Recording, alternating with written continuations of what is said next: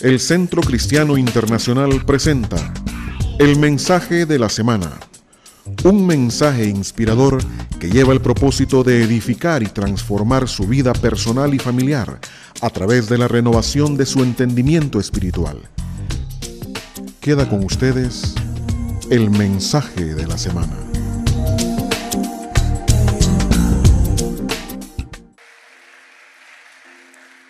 Pues ya oramos por el país, ahora conforme a lo que es la disposición del pastor Solórzano para este año, nuestra declaración de fe previo al mensaje. Con la mejor voz y corazón me acompañan, leemos con fuerza, decimos todos, creemos en la Biblia como la inspirada e infalible palabra de Dios, en el Dios trino, Padre, Hijo y Espíritu Santo.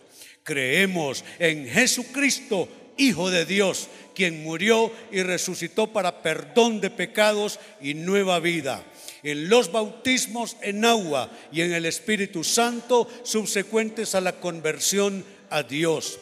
Creemos en la sanidad divina operada por los méritos de Cristo Jesús, en el fruto y los dones del Espíritu Santo para la edificación de los creyentes. Creemos en la segunda venida de nuestro Señor Jesucristo en forma corporal y visible en la gran comisión. Ir por todo el mundo y anunciar el Evangelio a toda criatura. Iglesia. En esto creemos. Bendito sea Dios. Que en un mundo donde gente no sabe ni en lo que cree, ni en lo que practican, nosotros afirmamos cada domingo en que estamos parados en qué estamos fundamentados. Hoy inicio un nuevo ciclo de estudio con ustedes. Tiene que ver con la paz mental, tiene que ver con aflicciones mentales, tiene que ver con cadenas mentales. Le llamo esta serie, no sé cuántas entregas habrá, las que el Señor me indique, pero hoy estamos comenzando a titular este tema, prisiones mentales. Conozco a demasiada gente con Biblia en la mano, pero que están aprisionados todavía por dentro. ¿Es un problema de creencias? No. Creen en lo correcto. Creen en Jesucristo, creen en la Biblia, pero aún así hay cierto confinamiento mental, hay cierto dolor, aflicción mental. Hay una forma de prisión que están experimentando. En este estudio, amados, vamos a ir despacio, vamos a ir capa por capa, despacio, sin brusquedad, hasta que logremos pasar al otro lado en términos de el conocimiento bíblico sobre estas cosas y también los efectos de rompimiento en la oración.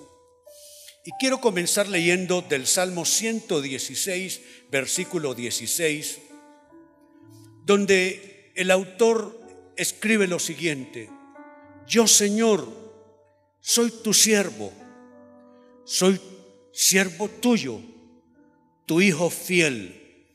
Allí donde dice tu hijo fiel en esta versión, la reina Valera dice, hijo de tu sierva. Entonces es interesante cómo él se está describiendo. En primer lugar, noten que reconoce a Dios como Señor. Yo Señor le llama, sabe con quién está hablando. Y luego él se describe, soy tu siervo, soy siervo tuyo, soy tu hijo, soy hijo de tu sierva, refiriéndose a su madre terrenal. Y note lo que dice, tú has roto mis cadenas. ¿Qué, ¿Qué, nos indica este cuadro bíblico, amados? Que uno puede en alguna dimensión reconocer a Dios que uno puede declararse siervo de Dios, hijo de Dios, pero aún así tener cadenas que deben ser rotas. este mismo texto en la Reina Valera concluye diciendo, tú has roto mis prisiones. Por eso decidí bautizar este tema como prisiones mentales, porque lo que allá describió como cadenas, dice Señor, tú has roto mis cadenas, en esta versión Reina Valera 60 se tradujo, tú has roto mis prisiones. Ahora déjenme aclararles algo. Las prisiones mentales son las que originan las prisiones conductuales, las prisiones comportamentales.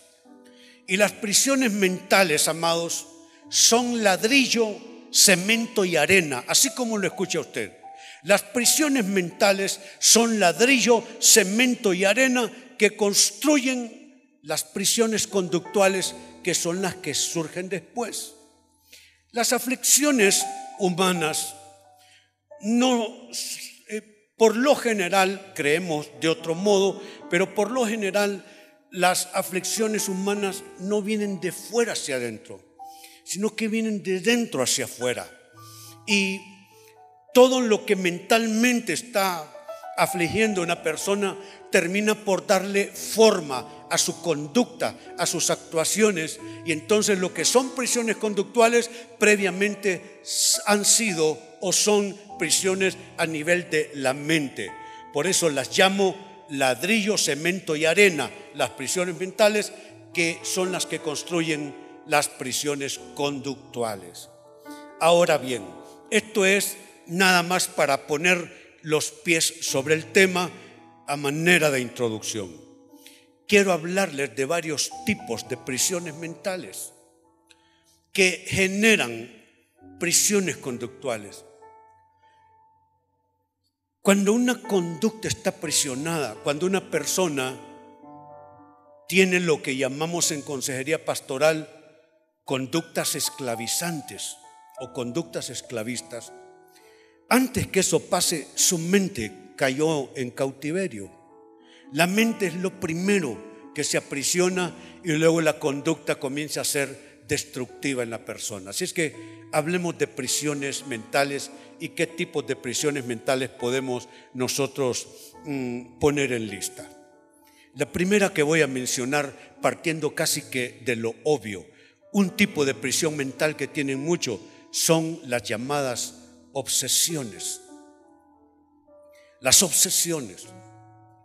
Para obsesionarse, amados, no hace falta que haya ignorancia en la persona, puede tener un gran desarrollo intelectual, un desarrollo eh, en términos de, conocimientos, y aún así quedar postrado en alguna forma de obsesión. O sea que lo que estoy diciendo es que no se trata de ser ignorante o no serlo, eh, no responde a esto a condiciones sociales, económicas, eh, de educación, no. Eh, yo he visto y he tratado en más de 40 años condiciones de obsesión en personas que usted no diría que debieran de estar luchando con eso. Pero las obsesiones son una, una suerte de, de condición que se adueña de la persona de una manera indiscriminada Trátese de quien se trate, he visto padecer obsesiones a, yo diría, demasiadas personas a lo largo de mi actividad y experiencia pastoral. Ahora, vayámonos al ABC de las cosas. Obsesión. ¿De dónde proviene el término? La obsesión proviene del término del, latín obsesio, que literalmente lo obsesio se traduce como asedio y la obsesión precisamente es una forma de asedio, algo que se apodera de usted y no le suelta. Es una clase de acosamiento obsesivo, literal asedio. En términos más amplios, una obsesión es una perturbación anímica producida por una idea que adquiere la condición de fijación. Cuando alguien tiene una fijación mental, con algo o con alguien, porque puede ser no solo un algo, puede ser alguien. Cuando, alguien, cuando una persona tiene una fijación mental con algo o con alguien, significa que una idea se quedó y se aferró a su estructura pensante, su estructura mental. Y aquella idea fija, con tenacidad, se, eh, se quedó allí y con persistencia se quedó asaltando su mente de manera constante. Las obsesiones La verdad es que todos luchamos con ellas, unos en una medida, otros en otra, unos con una intensidad, otros menos intensidad, pero obsesión mental es algo con lo que todos estamos batallando. Lo que sucede es que no todo el tiempo somos conscientes de esa idea, esa, esa eh, realidad, esa perturbación anímica por una idea fija que con tenaz persistencia está asaltando nuestra mente. Manifestaciones, expresiones de la obsesión, oh, son diversas. Uno puede obsesionarse con tantas y con tan variadas cosas y situaciones. Miren solo una pequeña lista de las múltiples facetas de manifestación de la obsesión. Hay quienes pueden obsesionarse con la limpieza. Eh, yo tengo alguna eh, cosa ahí que desde muy niño, eh, joven, tuve esa obsesión con la limpieza. Entonces era una cosa que me molestaba realmente que no hubiese una pulcritud. a veces hay obsesiones también con el orden y parece una virtud la obsesión con la limpieza, la obsesión con el orden, parecen virtudes, pero realmente pueden llegar a, mortificar a la persona. Y no solo al que la sufre, no solo al que la experimenta, pero a las otras personas que están a su alrededor, porque es todo un martirio vivir con un obsesivo eh, con el tema del orden y de la limpieza. Esa persona comienza a tiranizar el ambiente ahí donde vive. Otros tienen obsesión con la comida. No han acabado de desayunar y están pensando que van a almorzar. Es una verdadera obsesión. Entonces, es, una, es algo que se apodera de la mente de las personas. Otros tienen obsesión con el dinero. Para obsesionarse con el dinero no hace falta ser ni rico ni pobre. He conocido ricos sin obsesión por el dinero y pobres muy obsesionados eh, con el dinero y viceversa. Ricos obsesivos, pobres que no tienen esa obsesión. En fin, pero ahí está. Obsesiones de todo tipo. Obsesión con la comida, obsesión con el dinero, obsesión con el trabajo. Eh, en, inglés se, acuñó la frase workaholic, que eh, literalmente en español sería trabajólico. Entonces hay gente así, que son trabajólicos, que todo el tiempo están pensando en el trabajo, pero no es cuestión de cumplir obligaciones, ganar un salario, obtener los, los frutos necesarios. No es, es una obsesión. Todo el tiempo están como una hormiga trabajando constantemente. En realidad lo que tienes es, es un proceso o un patrón obsesivo. A veces esto se hereda de los padres porque puede ser, una, puede ser una, un, efecto directo del entorno, del ambiente donde usted se crió, donde usted se desarrolló, y si ese ambiente está saturado por algunas obsesiones en los adultos con los que usted convivió, entonces vía aprendizaje usted se volvió obsesivo en las mismas áreas que esas personas. Así es que es bien fácil heredar una obsesión, por ejemplo, de los padres, de los progenitores, o heredarse uno eh, condiciones obsesivas o tendencias obsesivas a los hijos. Así que piénselo muy bien. Entonces, mire todo lo que estamos diciendo. Obsesiones con la limpieza, con el orden, obsesiones con la comida. Eh, aparte de eso, de la comida, puede ser la obsesión con la figura. Hay personas que no pueden ver ni, un, rollito muy chiquitito porque se sienten bien angustiados y solo el rollito se pasan viendo y creen que la gente les tiene un lente de aumento puesto en el rollito ahí en la cintura y que todo el mundo le está con el, con el, eh, eh, fotografiando el rollito. Se están obsesionando con, con, ese tema, es con la figura. Entonces hay una obsesión por la extrema delgadez o por no pasarse mucho de peso y todos esos temas. Son tipo de obsesiones que tienen alguna conexión con el tema de la comida. La obsesión con el dinero, ya lo mencioné, que tiene una conexión a veces con el tema de la obsesión con el trabajo. Y en fin, también está la obsesión con personas. Usted puede obsesionarse con una persona. Las llamadas celotipias o celopatías tienen a veces como un componente un estado obsesivo de una persona para con su cónyuge. Está tan obsesionado con él o con ella que entonces vive pendiente. ¿Dónde está? ¿A qué hora va a venir? ¿Con quiénes ha estado? ¿Qué llamadas tiene registradas en su móvil? Entonces se obsesiona con el cónyuge, desarrolla la celopatía y entonces eh, tiene un estado obsesivo con esa persona. Eso es lo que crea lo que en psicología llamamos un, un fenómeno de codependencia. Pero eso será tema para otro asunto más adelante. Entonces, note usted, ¿cuál es la respuesta bíblica a, la obsesión? Este es un texto interesante el que vamos a citar. Jesucristo cuando comienza su ministerio terrenal, ya estando él empoderado en su, en su llamado, él fue a la región de Galilea, donde su fama se expandió de una manera tremenda. Ya en esa región él, decidió ir a, eh, Nazaret, eh, su, lugar donde, él creció. Entonces fue un día de sábado, de Shabbat, fue a la sinagoga, porque él estuvo predicando mucho en las sinagogas. Fue a la sinagoga en un día sábado y entonces se puso de pie para hacer la lectura del texto sagrado. Entonces le trajeron donde cita al profeta Isaías y él leyó lo que nosotros vamos a leer.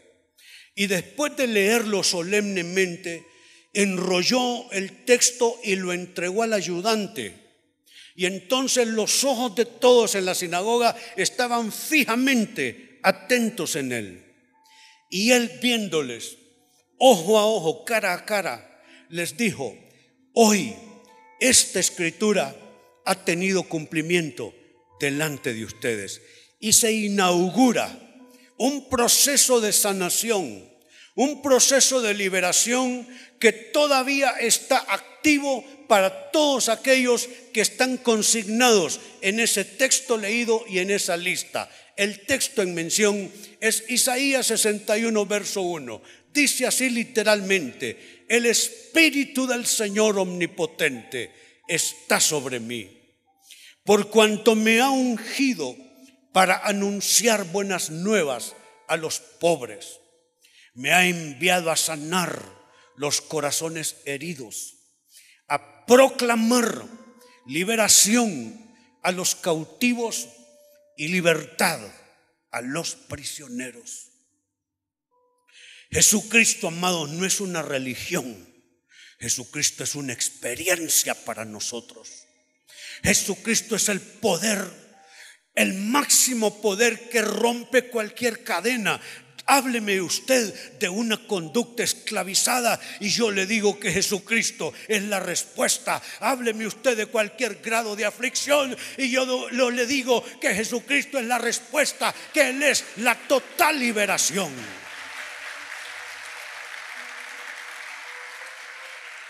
¿Sabe cuál es el engaño de la religión tradicional? Le enseñó a la gente a decir, ¿qué le vamos a hacer? Si así es la vida, si Dios así lo quiere, que así sea. Es que Dios no lo quiere así. La venida de Jesucristo es un acto de rebelión de Dios contra la condición del ser humano creado a imagen y semejanza de Dios. Dios se revela al ver al ser humano constreñido por el pecado esclavizado por diversas condiciones y Dios se revela y manda un pedazo de sí mismo. Como quien se corta un brazo mandó a Jesucristo a habitar y a morir entre nosotros los humanos para impregnarnos de la el alivio divino, la medicina de Dios. Jesucristo es medicina de Dios. ¿Sabe qué significa el nombre de el Cristo? Significa que salva, sana, restaura, redime. Eso significa. Entonces no es que es una figura religiosa que solamente vamos nosotros a adorar. Es que es alguien que es nuestro médico de cabecera. Él sana nuestra mente, Él sana nuestras emociones, Él sana nuestro cuerpo, Él sana nuestro entorno, Él sana nuestras relaciones, Él sana nuestra historia, Él sana nuestro destino que ha sido impactado por cosas malignas. Él es la total sanidad y liberación. Cuando Jesús leyó esto, dijo, esta escritura hoy, no mañana, hoy se ha cumplido delante de ustedes. Amados, estamos aquí nosotros hoy, no para jugar a la religión. Estamos nosotros aquí para experimentar, no lo que nos sintamos dignos o indignos de experimentar. Estamos aquí para tener no lo que tengamos idea que a lo mejor podemos tener, no. Estamos aquí para experimentar y para tener lo que Dios dice que tenemos y lo que Dios dice que somos. Y Él es la liberación para cualquier estado mental de aflicción, de obsesión, de cautiverio en la mente de todo hombre y mujer que se acerca a Jesucristo con fe. No tiene usted que seguir afligido en sus pensamientos, no tiene que usted estar atado a ninguna cadena de obsesión. Pregunto, ¿habrá alguien? Que está de acuerdo conmigo que Jesucristo es ese poder liberador.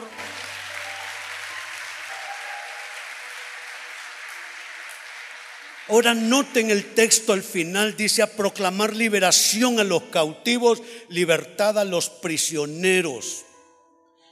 Lo que se tradujo como prisioneros en este texto o cautivos en otras versiones, procede del hebreo azar, que tiene que ver en su traducción con un yugo o un enganche que hay.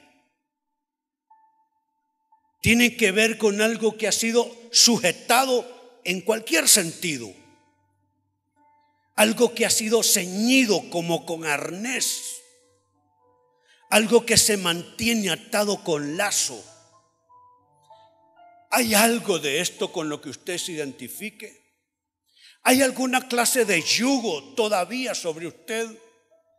¿Está su voluntad sujetada por algo más? Y usted está viviendo la penosa experiencia de decir, yo no quiero hacer esto, pero hay una fuerza que me reduce y me lleva a esta condición. Quizá usted dice, yo no quiero estar obsesionado con cosas. Tengo obsesiones con la muerte, tengo obsesiones con la enfermedad, tengo obsesiones con mi sexualidad, tengo obsesiones con mis relaciones eh, eh, eh, sentimentales, tengo obsesiones con el dinero. Tiene usted que vivir con la Biblia en una mano, sonando la promesa de Dios en una mano, pero sonando la cadena de cautiverio en la otra. No tiene que vivir así. No es libertad tener una mano y un pie libre. Libertad es tener toda su vida, su persona totalmente emancipada de esas condiciones. Así es que note a quienes Jesucristo proclama libertad. Aquellas personas con yugos, que están enganchados con algo, que están sujetados en algún sentido, personas que han sido ceñidas como con un arnés y que tienen alguna, alguna clase de atadura como con un lazo. Así es que este es un tipo de obsesión, eh, perdón, de prisión mental, las obsesiones. Vamos a volver en los domingos subsiguientes probablemente a interactuar con esta condición. Otro tipo de prisión mental son los llamados complejos. Complejo viene en psicología precisamente donde el vocablo en términos generales inicia. Un complejo es algo que está enredado, confundido, complicado. Entonces, ¿qué es exactamente un complejo? ¿Cómo entender todo lo que abarca esta, esta eh, situación, esta condición. Pues bien, un complejo, amados, viene por la asociación, digámoslo así, viene por la asociación de experiencias e influencias. Miren lo que estoy poniendo. se juntan dos factores. Las experiencias del individuo, que pueden ser traumáticas en algún momento, y su entorno, las influencias alrededor de él. Pues la asociación de experiencias e influencias que tiene el individuo le llevan a experimentar subjetivamente. Es algo que puede no ser real para nadie más, solo para la persona. Lo experimenta de manera subjetiva, sentimientos de minusvalía, aunque sea la persona más admirada, aunque sea la persona más dotada, aunque sea la persona más capaz, experimenta sentimientos de minusvalía. Y también puede ser de disconformidad. Entiéndase por esto último, eh, diferencia de una cosa con otras. Esa es una disconformidad. Cuando la persona no se siente igual a los demás. Dice, ¿por qué yo me siento diferente? ¿Por qué yo no me siento tan cabal, tan completo? ¿Por qué me siento yo diferente? Y la persona cae en esa condición. Disconformidad. Diferente. Que, que hay algo que no está bien conformado, que está fluyendo bien en su persona. Entonces, esto es algo que experimentan muchas personas. Son complejos. Eh, si hablamos de complejos, amados, la lista puede ser casi interminable. Eh, apenas un, solo para acabar de darle forma al concepto, apenas unas, unas muestras de diversos complejos. Está el complejo de superioridad, por ejemplo, y o de inferioridad. Hay personas que desarrollan subjetivamente esa sensación. Entonces miran a los demás por encima y tratan a los demás por así, por encima del hombro. Es un complejo de, superioridad y es vinculante con inferioridad porque en el fondo se sienten inferiores. Entonces lo hacen para compensar. E, es un proceso de compensación. Y está el complejo de inferioridad también, los que siempre se sienten así. ¿Producto de qué? Alguna experiencia más las influencias en su entorno crearon esa condición. Está, por ejemplo, el, complejo de, de, redentor, de Mesías, el solucionador. Hay gente así que piensan que le tienen que solucionar a todo el mundo. Le prestan dinero al que les pide dinero, hacen lo que no deben hacer con cualquier persona que está a su alrededor. Terminan siendo el solucionador de todos los demás. ¿Sabe? Yo a mis pastores les enseño, nosotros estamos para ayudar a las personas, pero no somos el Cristo de nadie. Nosotros, al igual que los demás, tenemos problemas en nuestras vidas, tenemos familias, tenemos necesidades, entonces no podemos desarrollar un complejo de, redentores en ninguna manera. Yo cuando comencé mi pastorado, desarrollé un poquitito esa cosa. Yo creía que yo tenía que andar arriba, abajo, abajo, arriba, día y noche, día y noche y día, a tiempo y fuera de tiempo. Y con eso solo me fatigué. Y me di cuenta que todos los humanos tenemos límite y que a veces a las personas hay que dejarlas que experimenten, porque lastimosamente nadie aprende en cabeza ajena. Entonces las personas necesitamos experimentar en carne propia para poder aprender ciertas cosas. Está, junto con eso están los complejos de protección, aquellos que están sobreprotegiendo todo el tiempo a los demás. Hay que dejarlos vivir. Por ejemplo, nosotros padres tenemos que dejar vivir a nuestros hijos. No podemos estarlos sobreprotegiendo. No podemos desarrollar ese complejo de protección. Ya que menciono eso, mencionemos el complejo de padre, de madre. ¿Sabe quiénes desarrollan ese complejo? Por lo general, el hermano mayor de una familia cuando fallecen los padres. Y entonces solo queda el hermano mayor, a veces desarrolla dependiendo si es hombre o mujer, un complejo de papá o de mamá de sus hermanos. Yo he conocido casos de personas que no se casaron por estar cuidando a sus hermanos menores. Sus hermanos menores se educaron, crecieron, se casaron y de repente se quedó para vestir santos la, hermana mayor eh, o, se quedó solterón eh, el, el joven allí porque él se dedicó a ser el papá, el protector o la protectora de su familia. Pero mire qué variado puede ser esto, complejo de víctima. Hay personas que desarrollan complejo de víctima y subjetivamente llegan a una, a una sensación que les, que, les acompaña día y noche de que la vida les ha tratado mal, que la gente han intrigado en contra de ellos, que son víctimas de injusticias. Y entonces van por la vida con ese complejo de víctimas, sin levantar el rostro, eh, eh, eh, sin ponerse al nivel con los demás, siempre así con una actitud de solo aguantar golpe, aguantar adversidad, aguantar injusticia. Ese es un complejo de víctima. Y mire, qué interesante, complejo de culpa. Las personas que han tenido experiencias, por ejemplo, experiencias de abuso, con facilidad experimentan complejo de culpa en el camino porque se sienten culpables de no haber hecho quizás lo, lo que debían para evitar, para repeler aquellos asaltos a su, a su persona.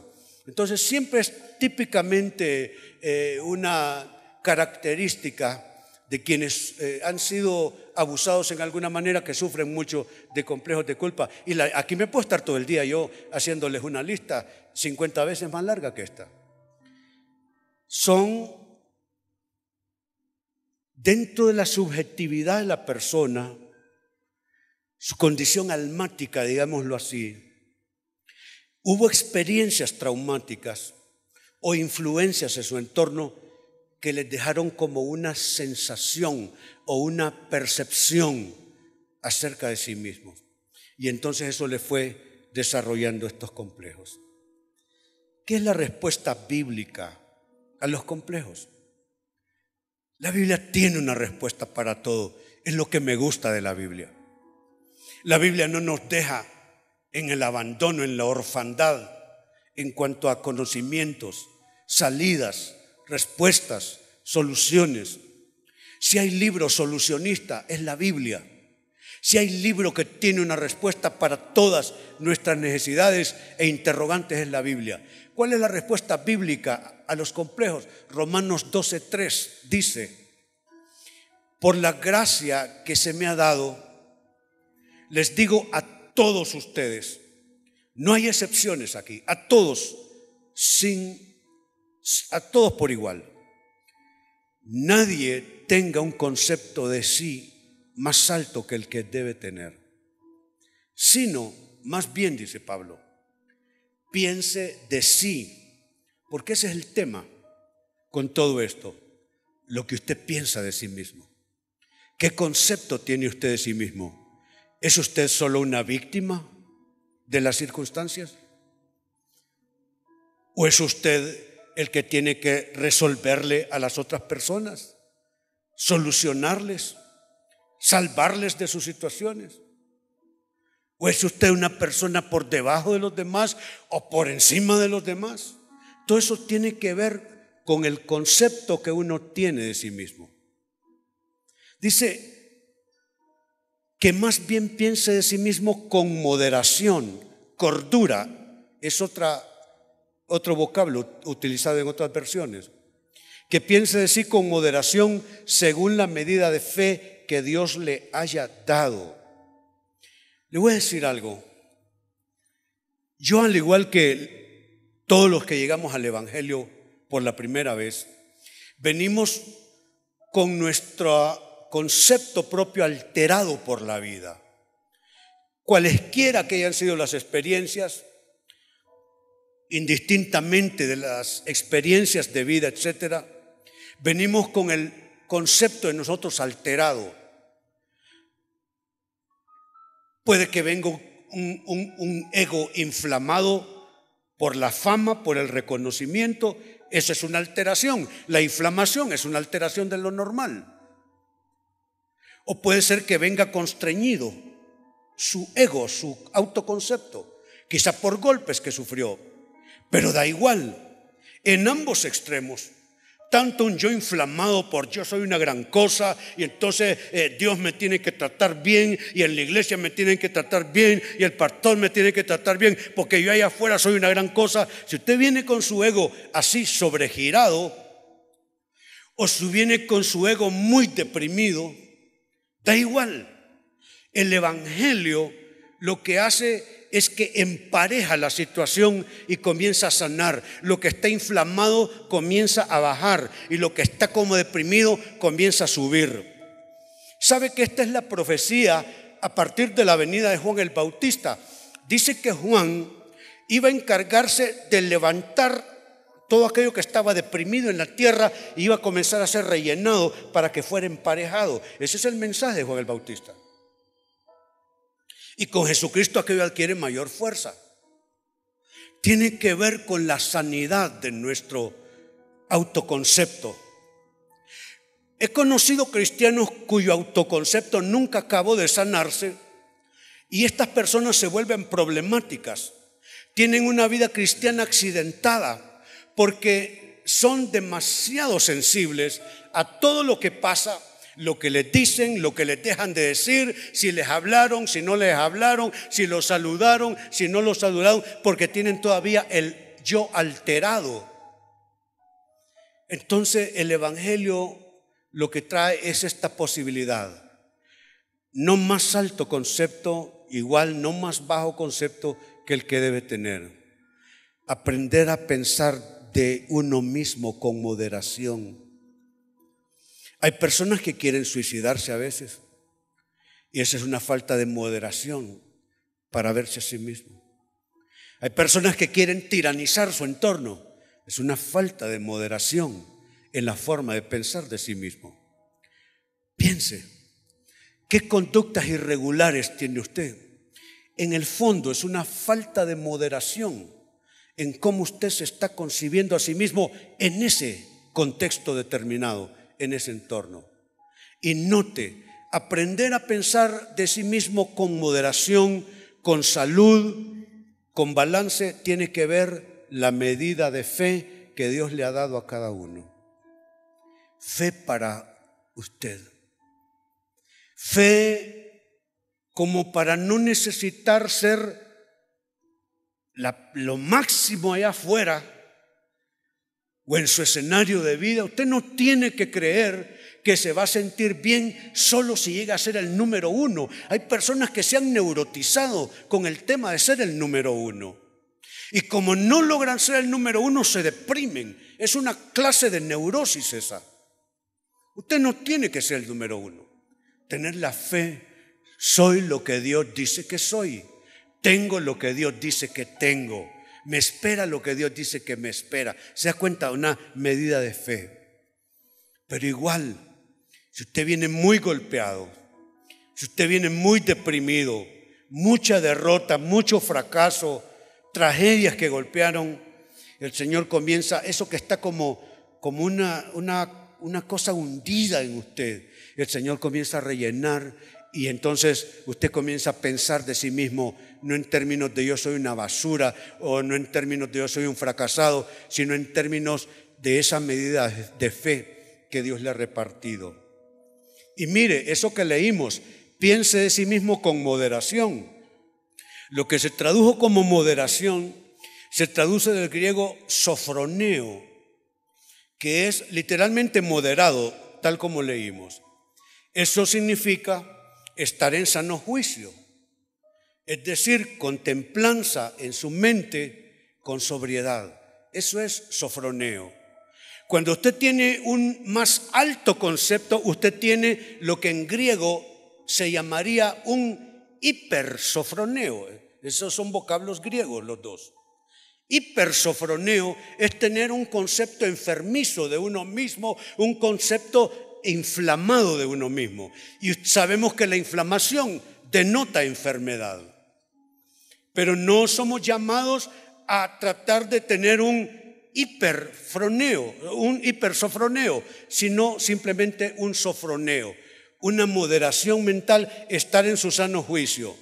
¿Qué es estar en su sano juicio? No moverse de manera neurótica, no actuar de manera neurótica, no reaccionar de manera neurótica, no decidir de manera neurótica. Su sano juicio, templanza en su mente. Templanza viene de la imagen gráfica de una cuerda que está bien temblada y que puede sostener algo. Templanza en la mente. En una palabra, sobriedad. Entonces, ahí está. En segundo término, esa es otra forma de prisión mental, los complejos. Cierro con una más. Vamos a ir despacio en estos estudios. Otra tercera forma de prisión mental son adicciones. Las adicciones comienzan en el estado mental de la persona.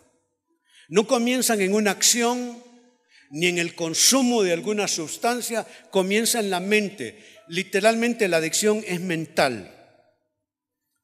Eh, ¿De dónde nace el término? ¿De dónde nace el vocablo adicción? Bien, se traduce adicción del latín adictus. Y adictus en la antigüedad era el deudor insolvente, deudor que no podía pagar y que precisamente por su falta de pago era entregado como esclavo a su acreedor. De allí nace el término adictus, que se traduce al español como adicto o como adicción. Entonces la adicción literalmente es alguien que ha sido esclavizado porque no puede pagar su boleto de liberación. Entonces ha sido entregado como esclavo a su acreedor.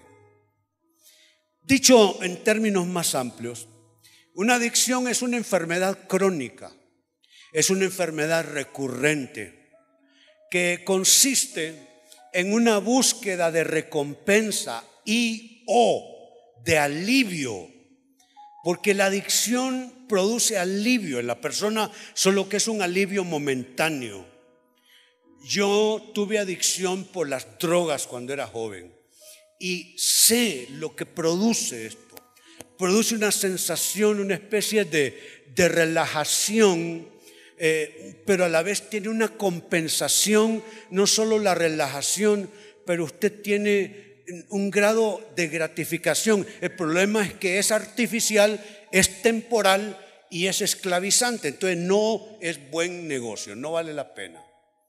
Entonces, también en una temporada eh, eh, comencé a tener esa adicción cuando era joven de sofocarme y comenzaba a sofocarme hasta que ya no podía respirar y entonces luego me soltaba cuando estaba a punto de desmayarme. Y también el, cortarme con objetos como cuchillos y cosas así y sentí un alivio en ese momento, sentir la sangre correr. Es una cosa bastante compleja. Es una enfermedad realmente. Donde quiera que usted vea una adicción, ahí hay un proceso eh, eh, enfermizo que hay que buscar sanar y liberar.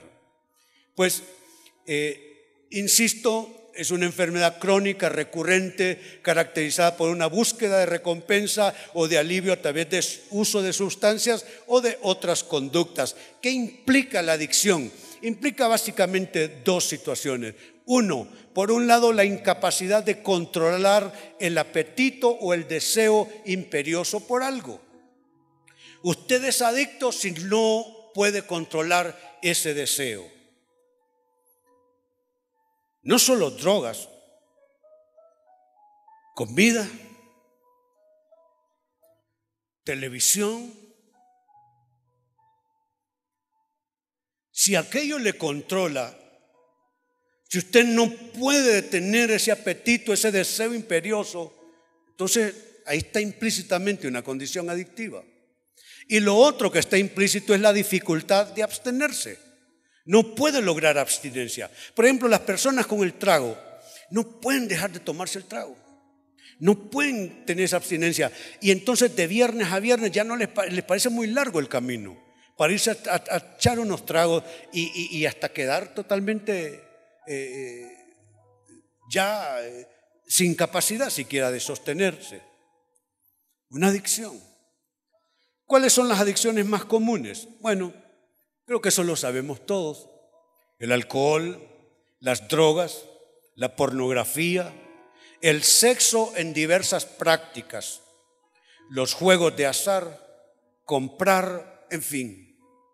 Aquí pongo las más representativas o las socialmente más conocidas, porque hay adicciones de cosas más ocultas, más privadas, menos eh, públicas. Pero ahí están algunas más comunes. Alcohol, drogas, pornografía. Usted debe tener la capacidad de estar viendo la televisión y se presenta la imagen y usted sabe que no le conviene y usted se mueve de canal. Pero si usted no puede y si usted comienza a vigilar el reloj de una manera como una treta mental, eh, esperando la hora que usted sabe que es más o menos donde presentan ciertos productos en la televisión, y usted sabe más o menos en qué canales eso está, y usted por ahí se va haciendo la tretita y va viendo y, entonces ya va buscando acercarse a esos canales.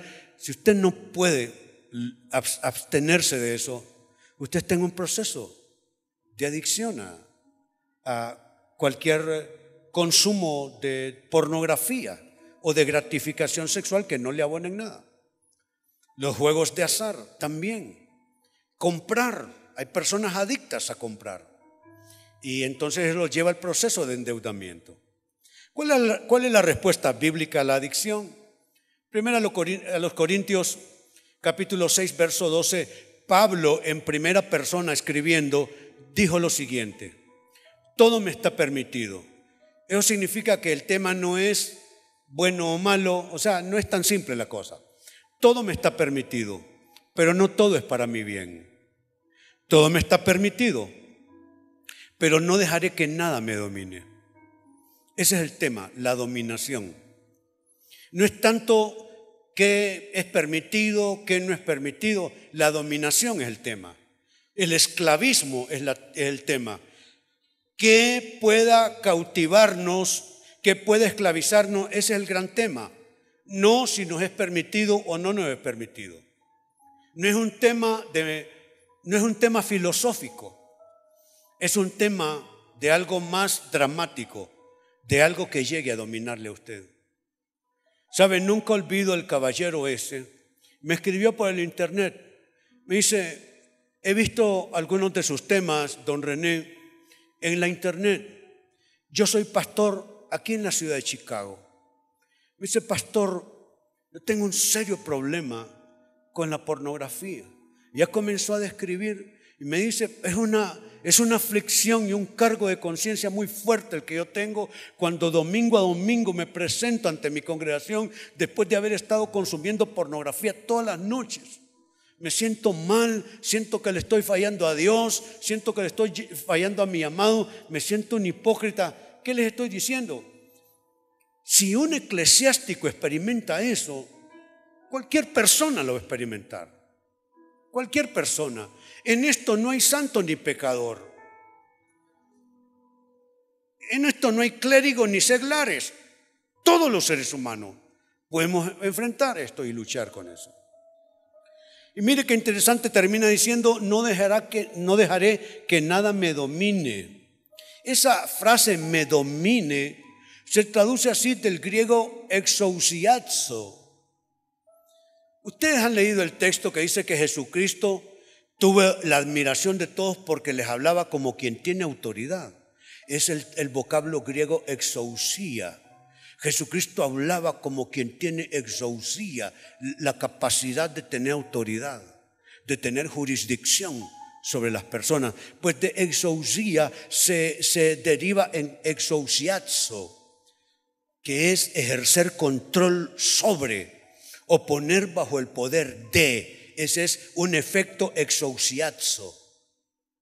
No dejaré que nada tenga el efecto exousiazo sobre mí.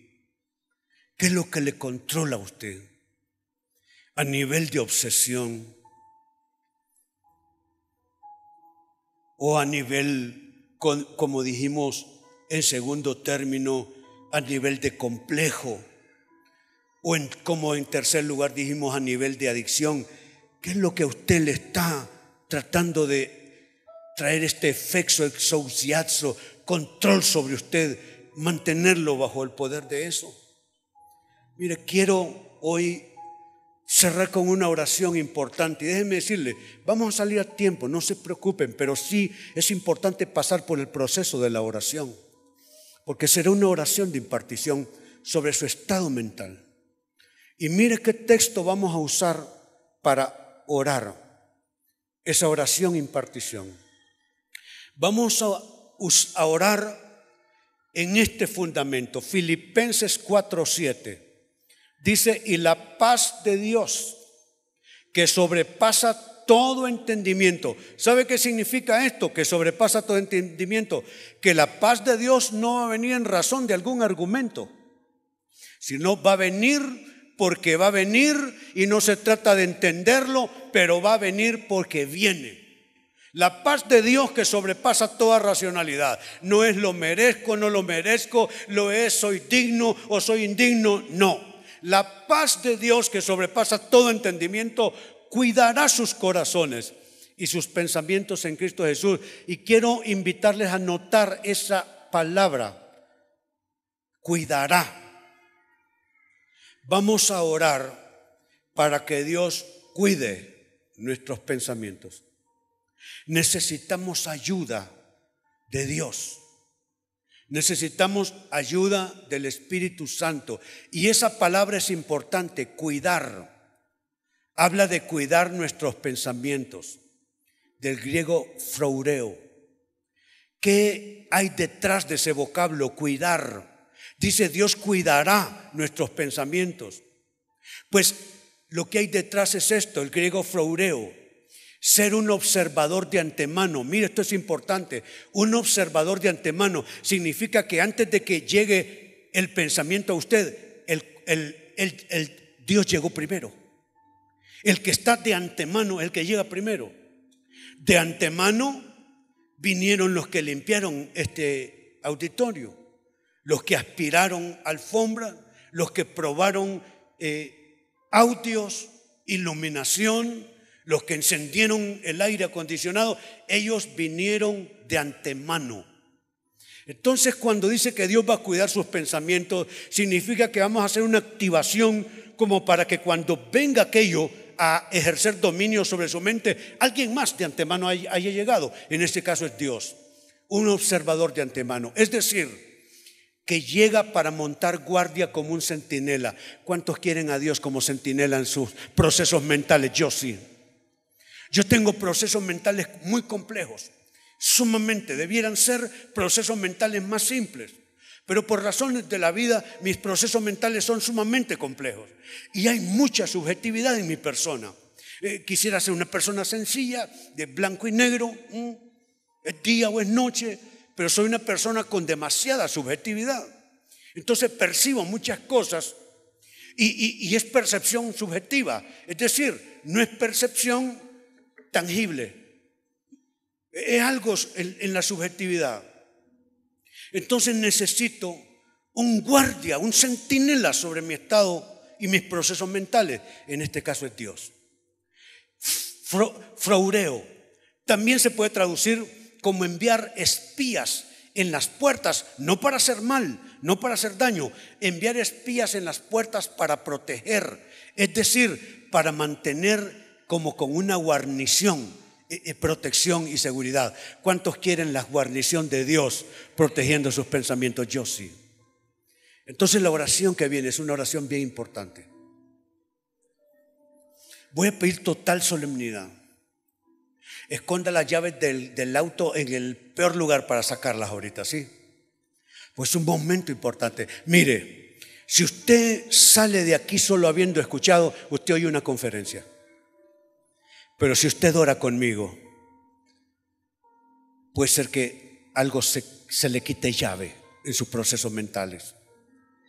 Yo estoy aquí para testificarle y decirle que Dios ha hecho tremendos milagros en mis procesos mentales. Así ya la mayoría lo hicieron, los pocos que quedan sentados, pónganse en pie.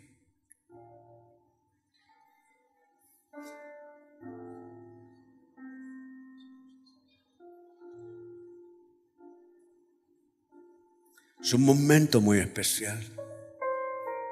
Estos son los momentos, amados, que prueban que esto no es una religión, que el cristianismo es una experiencia. Si fuera una religión, tendríamos que hacer una peregrinación a algún lugar santo a ver si nos alcanza alguna cosa allí y nos bendiga. Pero es una experiencia, partiendo de dos declaraciones que hizo Jesucristo.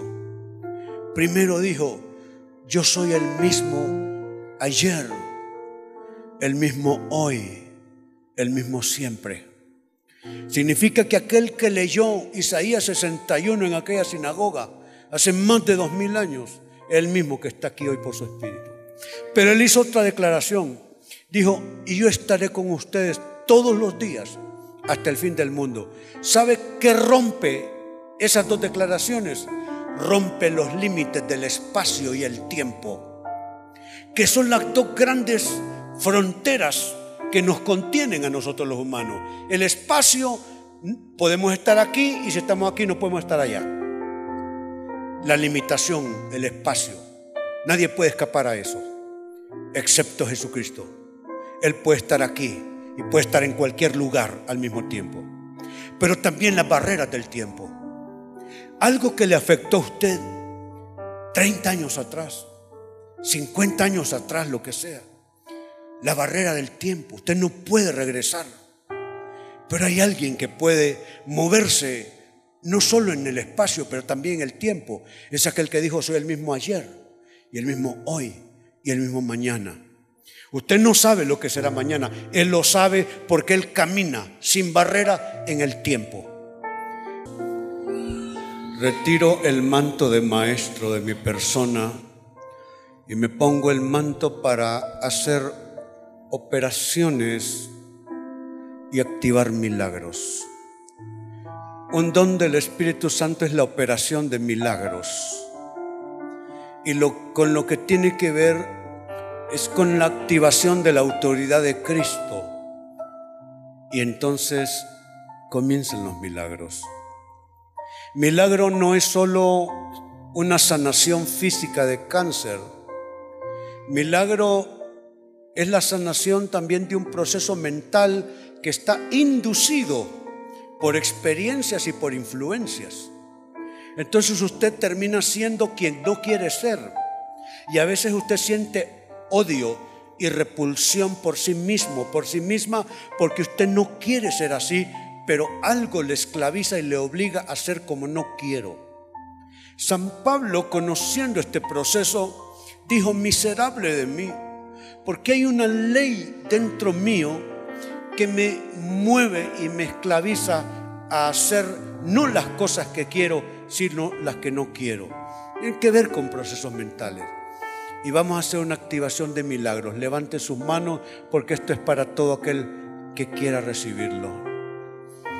Padre, en este minuto pido un manto de sanación sobre procesos mentales agónicos, procesos mentales aflictivos, procesos mentales esclavizados. Señor, personas que no pueden, no han logrado retirar y anular procesos mentales destructivos, que no solamente enferman su mente, pero enferman sus relaciones y también deforman sus actuaciones Padre, en el nombre de Jesús pido milagros en los procesos mentales. Y tenemos derecho a la sanación en Cristo Jesús porque el ser humano es un ser tripartito, es espíritu, alma y cuerpo. Y dentro del ámbito del alma están los pensamientos, la voluntad, las emociones y ahí hay procesos de enfermedad también. Porque no solo se enferma el cuerpo, no solo se enferma el soma de los humanos, se enferma el psique de los humanos también. Si usted piensa que puede haber algún grado de enfermedad en sus procesos mentales, alce sus manos y comienza a recibir ahora mismo salud, milagro de salud, proclividades, tendencias mentales se rompen ahora mismo. Comienza a diluirse un poder. Estaba ahí como una grasa pesada, una grasa espesa que no solo ensucia, pero contamina en el nombre de Jesús. Pido liberación para tus pensamientos en el nombre de Jesús. Tendencias de cosas que no son para tu edificación, que te llevan a conductas irregulares, a deseos irregulares, a apetitos irregulares, a conductas irregulares. En el nombre de Jesús. Hay sanidad corriendo en esta sala, en esta casa. Hay un manto que nos está cubriendo. Y hay procesos mentales aflictivos, esclavistas que comienzan a romperse. Jesucristo dijo a proclamar libertad a los cautivos. Tú quieres ser un hombre fiel con tu esposa, pero no lo logras. Y, tú amas a esta mujer y la respetas y la admiras, pero hay algo en ti, animal, que se impone y comienza en tu mente. Primero te obsesionas y te lleva y te subyuga y te lleva donde no quieres. Y luego te sientes mal y te arrepientes y en tres semanas estás de nuevo en lo mismo. Alza tus manos, yo hablo liberación sobre ti. Hablo liberación sobre ti. Procesos mentales sucios, pensamientos lujuriosos, pensamientos impuros en el nombre de Jesús.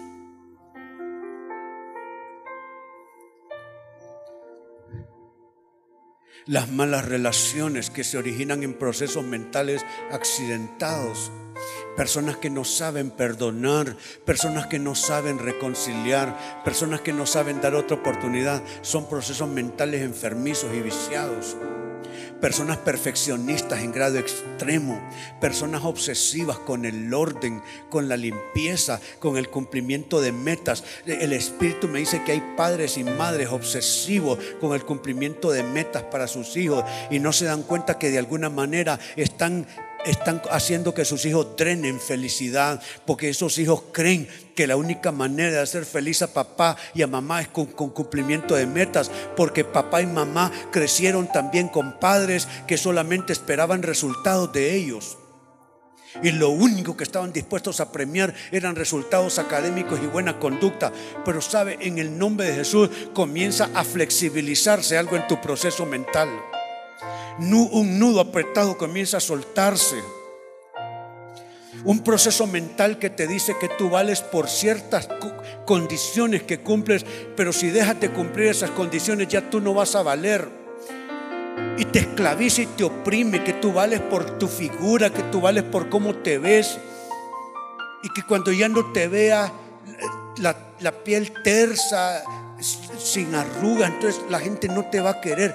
Es falso completamente, porque las personas que te aman, te aman por lo que tienes por dentro, no por lo que llevas por fuera y no te van a amar menos si tienes un poco de libras más o porque tienes un poco de rayas en la cara que denotan ya los años pasando en ti. La gente no te va a amar por eso. Yo pido que se rompa ese proceso esclavista sobre tu mente, sobre tu mente.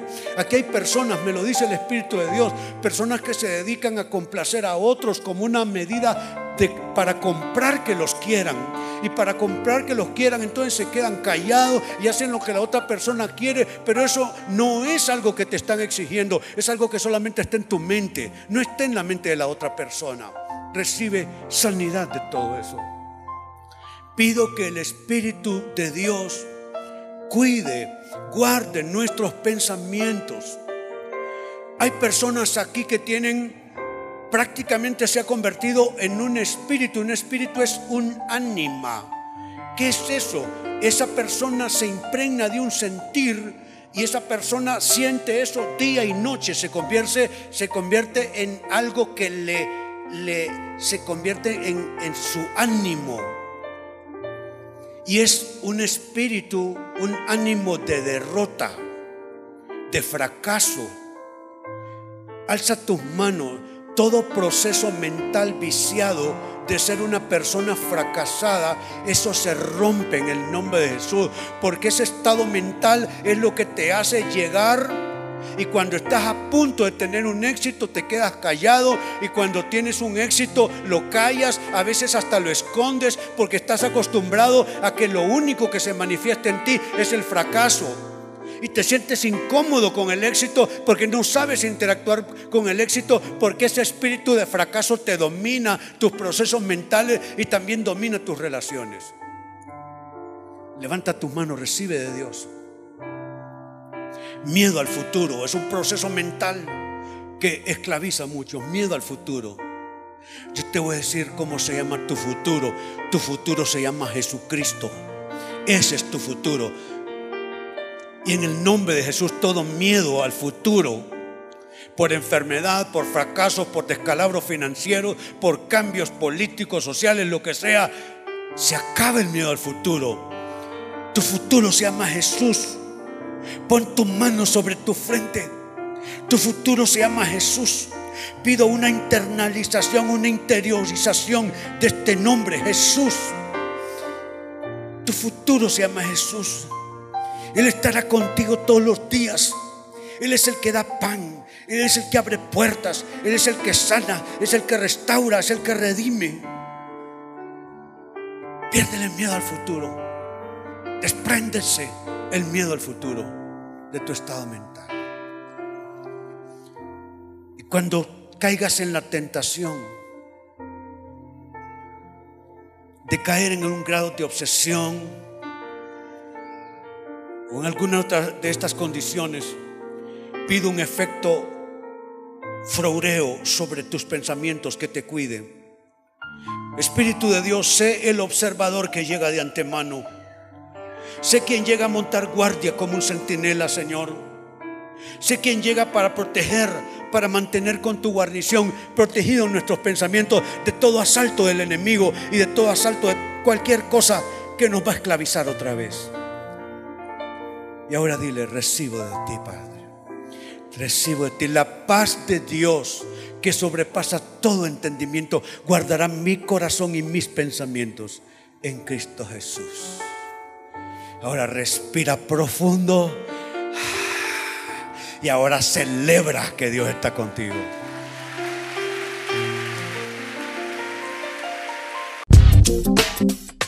El Centro Cristiano Internacional presentó el mensaje de la semana. Le esperamos el próximo domingo a esta misma hora. Continúe con nosotros.